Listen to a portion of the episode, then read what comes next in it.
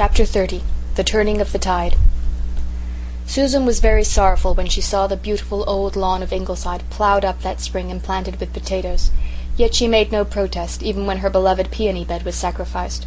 But when the Government passed the Daylight Saving Law, Susan balked. There was a higher power than the Union Government to which Susan owed allegiance. "Do you think it right to meddle with the arrangements of the Almighty?" she demanded indignantly of the doctor. The doctor, quite unmoved, responded that the law must be observed, and the Ingleside clocks were moved on accordingly. But the doctor had no power over Susan's little alarm. "I bought that with my own money, Mrs. Dr. dear," she said firmly, "and it shall go on God's time and not Borden's time." Susan got up and went to bed by God's time, and regulated her own goings and comings by it. She served the meals, under protest, by Borden's time, and she had to go to church by it, which was the crowning injury. But she said her prayers by her own clock, and fed the hens by it, so that there was always a furtive triumph in her eye when she looked at the doctor. She had got the better of him by so much at least.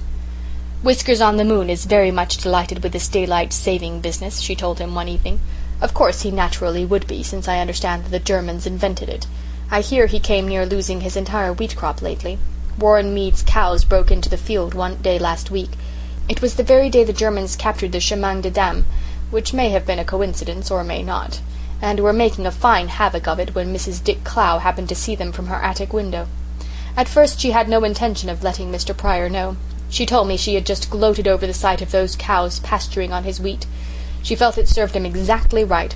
But presently she reflected that the wheat crop was a matter of great importance, and that save and serve meant that those cows must be routed out as much as it meant anything.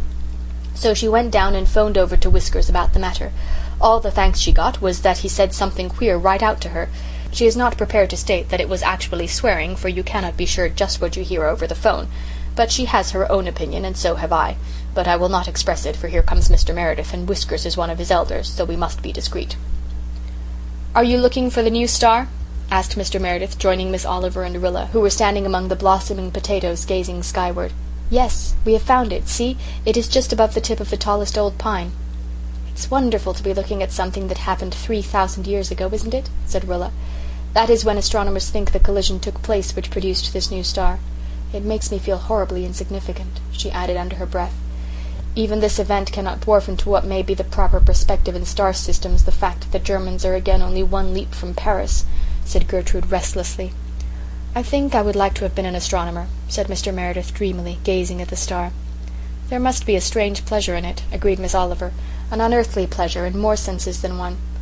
I would like to have a few astronomers for my friends." "Fancy talking the gossip of the hosts of heaven," laughed Rilla. "I wonder if astronomers feel a very deep interest in earthly affairs?" asked the doctor. "Perhaps students of the canals of Mars would not be so keenly sensitive to the significance of a few yards of trenches lost or won on the Western front." "I have read somewhere," said Mr. Meredith, "that Ernest Renan wrote one of his books during the siege of Paris in 1870 and enjoyed the writing of it very much. I suppose one would call him a philosopher." "I have read also," said Miss Oliver that shortly before his death he said that his only regret in dying was that he must die before he had seen what that extremely interesting young man, the great Emperor, would do in his life. If Ernest Renan walked today and saw what that interesting young man had done to his beloved France, not to speak of the world, I wonder if his mental detachment would be as complete as it was in 1870. I wonder where Jem is tonight, thought Rilla, in a sudden bitter inrush of remembrance. It was over a month since the news had come about Jem. Nothing had been discovered concerning him, in spite of all efforts. Two or three letters had come from him, written before the trench raid, and since then there had been only unbroken silence. Now the Germans were again at the Marne, pressing nearer and nearer Paris. Now rumours were coming of another Austrian offensive against the Piave line. Rilla turned away from the new star, sick at heart. It was one of the moments when hope and courage failed her utterly, when it seemed impossible to go on even one more day. If only they knew what had happened to Jem! You can face anything, you know, but a beleaguerment of fear and doubt and suspense is a hard thing for the morale. Surely, if Jem were alive, some word would have come through. He must be dead. Only they would never know. They could never be quite sure, and Dog Monday would wait for the train until he died of old age. Monday was only a poor, faithful, rheumatic little dog who knew nothing more of his master's fate than they did. Rilla had a white night and did not fall asleep until late. When she wakened, Gertrude Oliver was sitting at her window leaning out to meet the silver mystery of the dawn. Her clever, striking profile, with the masses of black hair behind it, came out clearly against the pallid gold of the eastern sky. Rilla remembered Jem's admiration of the curve of Miss Oliver's brow and chin, and she shuddered. Everything that reminded her of Jem was beginning to give intolerable pain. Walter's death had inflicted on her heart a terrible wound, but it had been a clean wound and had healed slowly as such wounds do, though the scar must remain forever. But the torture of Jem's disappearance was another thing. There was a poison in it that kept it from healing. The alternations of hope and despair, the endless watching each day for the letter that never came, that might never come, the newspaper tales of ill usage of prisoners, the bitter wonder as to Jem's wound, all were increasingly hard to bear. Gertrude Oliver turned her head. There was an odd brilliancy in her eyes. "Rilla, I've had another dream." "Oh, no, no," cried Rilla, shrinking.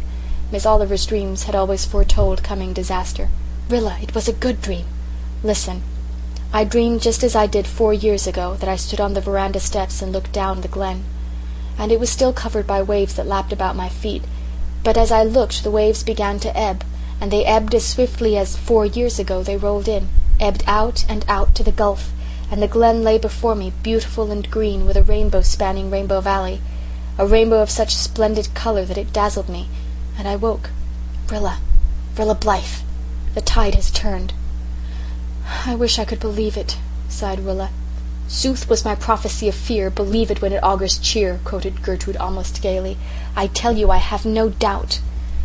Yet in spite of the great Italian victory at the Piave that came a few days later, she had doubt many a time in the hard month that followed. And when in mid July the Germans crossed the Marne again despair came sickeningly. It was idle, they all felt, to hope that the miracle of the Marne would be repeated. But it was. Again, as in 1914, the tide turned at the Marne. The French and the American troops struck their sudden smashing blow on the exposed flank of the enemy, and with the almost inconceivable rapidity of a dream the whole aspect of the war changed. "The Allies have won two tremendous victories," said the doctor on 20th July. "It is the beginning of the end. I feel it I feel it," said Mrs. Blythe. "Thank God," said Susan, folding her trembling old hands. Then she added under her breath, "but it won't bring our boys back." Nevertheless she went out and ran up the flag, for the first time since the fall of Jerusalem. As it caught the breeze and swelled gallantly out above her, Susan lifted her hand and saluted it, as she had seen Shirley do. "We've all given something to keep you flying," she said. "Four hundred thousand of our boys gone overseas, fifty thousand of them killed. But you are worth it." The wind whipped her grey hair about her face, and the gingham apron that shrouded her from head to foot was cut on lines of economy, not of grace. Yet somehow, just then, Susan made an imposing figure.